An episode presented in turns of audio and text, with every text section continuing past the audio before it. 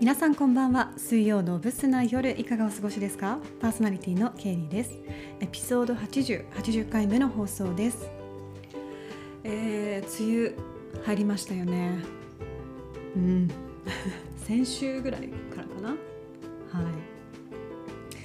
い。もうずっと雨でね皆さん大丈夫ですか？頭痛片頭痛が起こったりとかちょっと体が重いとか感じてる人いるんじゃないでしょうかね。うん、私もやっぱり体重いです。とっても。うん、でもあの前にもね言ったんですけど女性はねその影響もともと受けやすい体になってるんです。で、うん、あの体の作りの構造がねなんで仕方ないんですって片頭痛が起こるっていうことだったりこうちょっとこう体を重たく感じるっていうのは、うん、まあ辛いですよね。なんか朝起きてもパッとしない感じ。で今日は室内に洗濯物干して除湿機つけていくしかないかなとか、まあ、曇りだから外に干してもいいかなとかね。考えながら、うん、なんかね私の友人はインスタに、まあ、そんなねどんよりした空気を吹き飛ばすためにお香を焚いてるって書いてましたけどまあ、皆さんやっぱそれぞれ何かしらやってるかな。私はですねお風呂に入るっていうことが結構ストレス発散だったりとか疲れを吹き飛ばすっていうことなんですけどまああの湯船に浸かることですね。でしかも結構厚めです、うん、45度以上じゃないとダメかもな。実際こうお湯をためる時は47度であの溜めてるのね。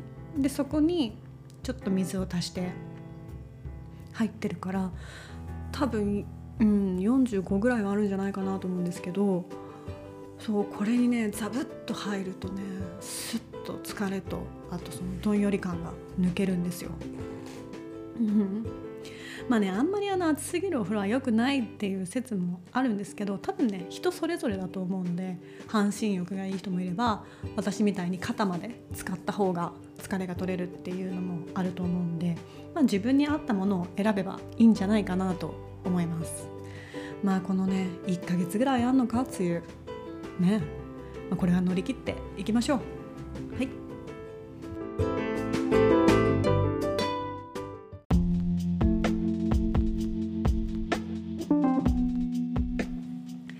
先週末はですねあの毎年恒例でやってるというか、まあ、やらせていただいてるって言った方がいいかな。友人の彼のクレジットカードの優待であの無料でホテルに泊まれるっていう特典があるんですよ。でその彼があんまりこうホテルに滞在するっていうのが好きじゃない苦手みたいでなんでその彼の代わりに私がねいつも使わせていただいているんです。もうねかれこれ34回は行かせてもらってるかな。うん。で今回はですねあの土日で1泊だと体力的に疲れるっていうことで何でしょうね私あの結構体育会系なんですよ。うん。未だに未だにっていうかこの年齢でもわりかし動ける方じゃないかなとは思うんですけどなんかねこう街に繰り出すとかあのそういう運動とか自然の中に行くとかそういうこと以外はねすぐ疲れちゃう。ダメなんだろうね。あの田舎者なのかな。都会疲れちゃうんだよね。うん。多分。まあということであの今回は近場の久々に銀座の方にあの泊まることにしました。うん。まあそういうね贅沢をさせていただきました。でまあ銀座はですね、まあ、ホテルだけじゃないんですけどもうどこもかしこも外国人ばっかりでしたね。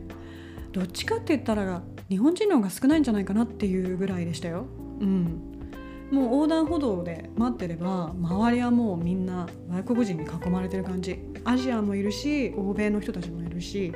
うん。コロナ前よりすごいと思いますなんか。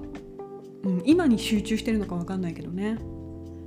で特にあの私が泊まったホテルがちょっとこう外資系のホテルだったんでロビーを入ったし入った瞬間にねふわっとこうエロティックな感じの匂いって言ったらいいのかな？外国の匂い伝わりますか、まあ、そのか外国によっても匂いは違うかもしれないんだけれどもなんかこうセクシーな感じの匂いがしてあー久々この匂いを感じたなとか思ったらまた飛び出したくなったりとかね。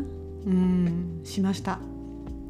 あと何でしょう。日本のやっぱりサービス精神ってすごいなっていうのも感じましたね、まあ、ホテルではあんまりこうスタッフの人と接したりとか話したりってことはなかったんですけど次の日行ったレストランかな、まあ、ちょっといいところに行ったんですけどやっぱねうん。おもてなしとか接客はきちっとしてるなと思いましたね。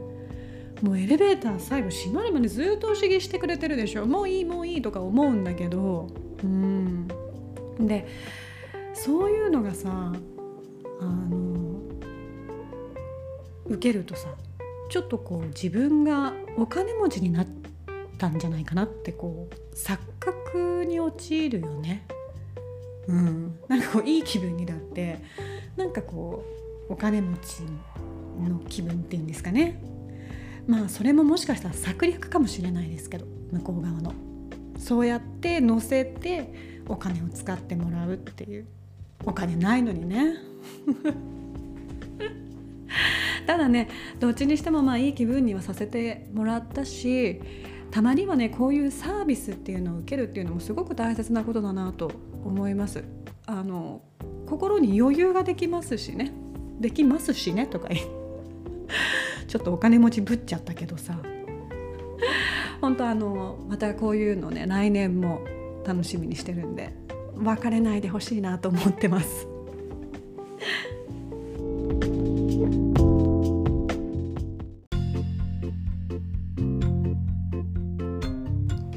さてさてさて、えー、前回ねあのお話しできなかった今私がドハマりしているネットフリックスドラマこちらをですねぜひ今日はご紹介させてください、えー、そのドラマなんですけども、えー、タイトルが「クイーンズ・ギャンビット」私いつもこれあの一瞬止まるんだよね。キャビネットかなとかさ思っちゃうんだけどクイーンズ・ギャンビット。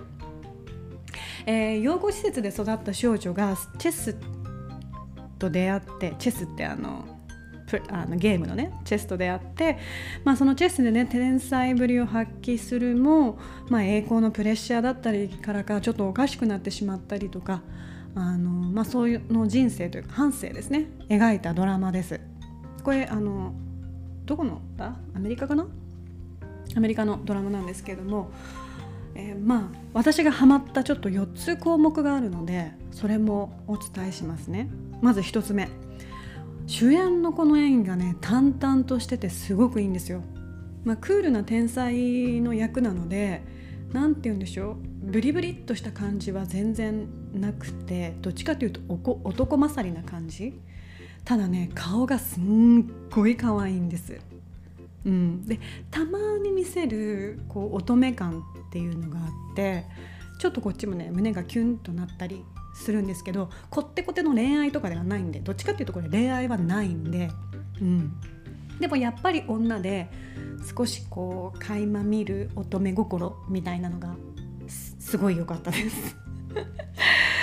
えー、そして2つ目。もうとにかく衣装が可愛い。もう本当にね私の好みの衣装なんですよ。で冷戦期、まあ、ちょっと前を舞台にしてるので時代設定は古いんですけれども全部可愛い。本当に真似したいぐらいです。でもねこの可愛いって思うのと許されるものは違うっていうことは学んでますから。でもねちょっと意識しちゃう。うん。本当にね服は、まあ、どんどんどんどんおしゃれになっていくんですけどもう全て私好みです。ちょっとクラシックな感じエレガントな感じで。はい、えー、そして3つ目。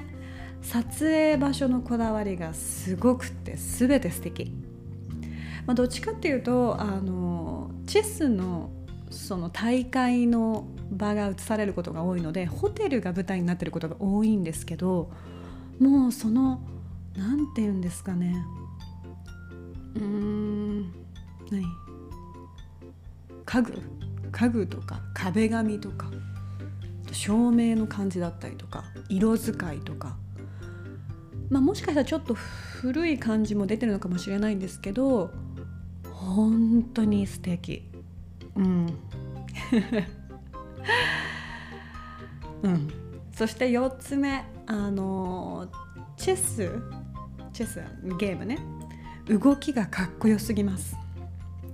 あのこれ見る人ねもしこれ聞いてあ見ようと思って見る人は是非彼女の手の動かし方に注目してください。こう自分の駒を動かして相手の駒を取る瞬間があるんですけどその滑らかな感じと指先がとっても綺麗なので。うん。ここはねちょっとポイントとして見てほしいな。で私あの後々ねメイキング動画っていうのも見たんですけどやっぱりね衣装とか撮影場所っていうのはかなりこだわってるみたいです。その時代を再現しつつもまあ華やかな感じだったりとかっていうのでだいぶこだわってるっていうのを見ました。もうとにかくね私全て私の好みでテイストが。本当にねどういうテイストが好きって言われてもちょっと説明しがたいんだけれどもあのまあ是非見てみてください。私も好きだなって思ってくれる人も多分いると思うんで。うん。でもう私これ今2回目を見てます。本当に可愛くて。今2回目を見てるんですけど。